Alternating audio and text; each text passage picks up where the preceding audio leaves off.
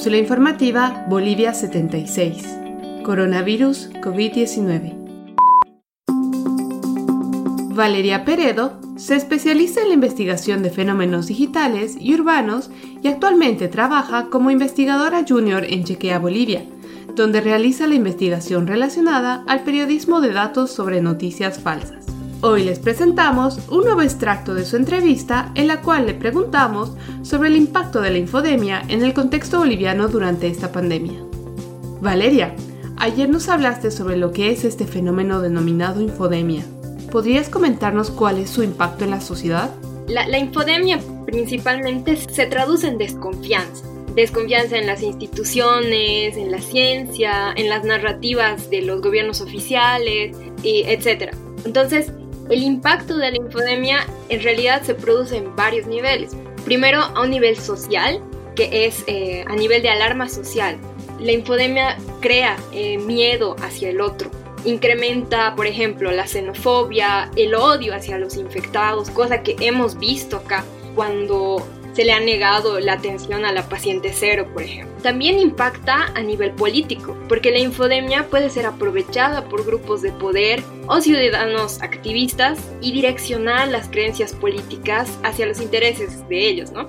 Entonces, por ejemplo, en Chequea Bolivia hemos visto cómo personas afines al MAS han estado difundiendo noticias falsas en que mostraban a militares supuestamente reprimiendo con mucha violencia a los sectores populares que salían en la, en la cuarentena para abastecerse, ¿no?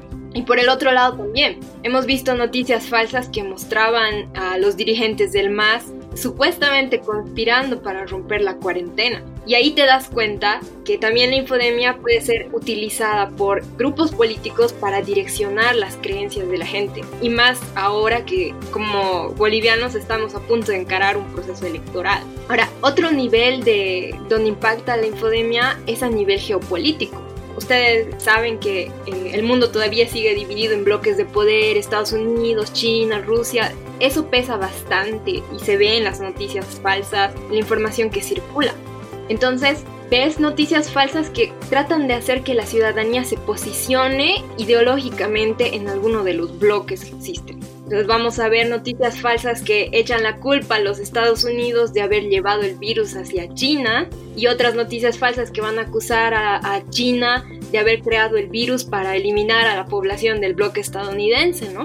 Otros dos niveles en los que también afecta la infodemia es a nivel económico, porque incrementa el número de estafas por internet y la especulación de productos, ¿no? Y también crea desconfianza en la ciencia, que es uno de los elementos más graves que, que puede haber, porque vamos a ver que hay, hay, información que hace creer a las personas que todo esto es un complot, que el coronavirus no existe, que no existe la vacuna, etc.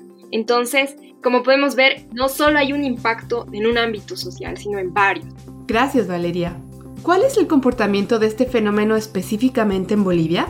Recientemente hemos hecho una investigación y podemos ver que el impacto de la infodemia principalmente está en dos esferas, en la esfera social y en la esfera política es súper interesante porque internacionalmente no se está viendo que la gente está dudando de la OMS, que está dudando de bloques geopolíticos, pero en nuestro caso es como que está más regionalizada la, la, la infodemia, ¿no? La infodemia llegó al país el momento en que se registraron los primeros casos sospechosos de coronavirus. No sé si se acuerdan, inicios de febrero donde se han identificado a tres pacientes sospechosos en el Salar de Uyuni, turistas japoneses. Desde ese momento empezaron a aparecer eh, noticias falsas y mucha información al respecto. Primero generando una alarma y desconcierto social, también odio hacia los turistas, pero con el pasar de los meses y como se han complicado tanto la situación política en nuestro país, la infodemia se ha volcado hacia la política. Entonces ahora vemos, por un lado, ¿no? dudas de, y miedo hacia, hacia los infectados, pero también vemos cómo están empezando a, a dudar de la narrativa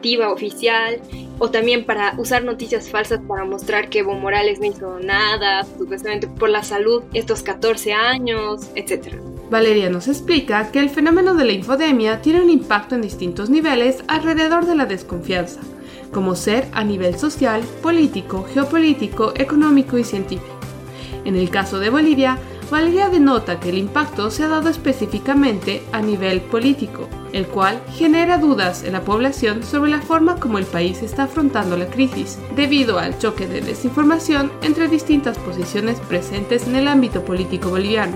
En la siguiente cápsula hablaremos particularmente de la viralización de las noticias falsas y qué hacer para identificarlas. Este audio fue editado en Cochabamba el 13 de mayo del 2020. Por favor, cuídense y cuiden a los demás tomando las medidas de precaución necesarias definidas por nuestras autoridades.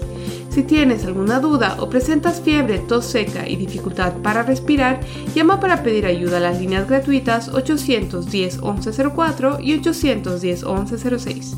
Si tienes más de 65 años y necesitas ayuda para abastecerte de alimentos o comprar medicinas, llama al 810 1005. No olviden revisar la página web boliviasegura.gov.bo para obtener información oficial respecto al estado de la pandemia en Bolivia, como también nuestra página web cápsulainfobo.com para acceder al resto de los episodios de este podcast. Luchemos contra la desinformación y apoyándonos entre todos, saldremos de esta situación.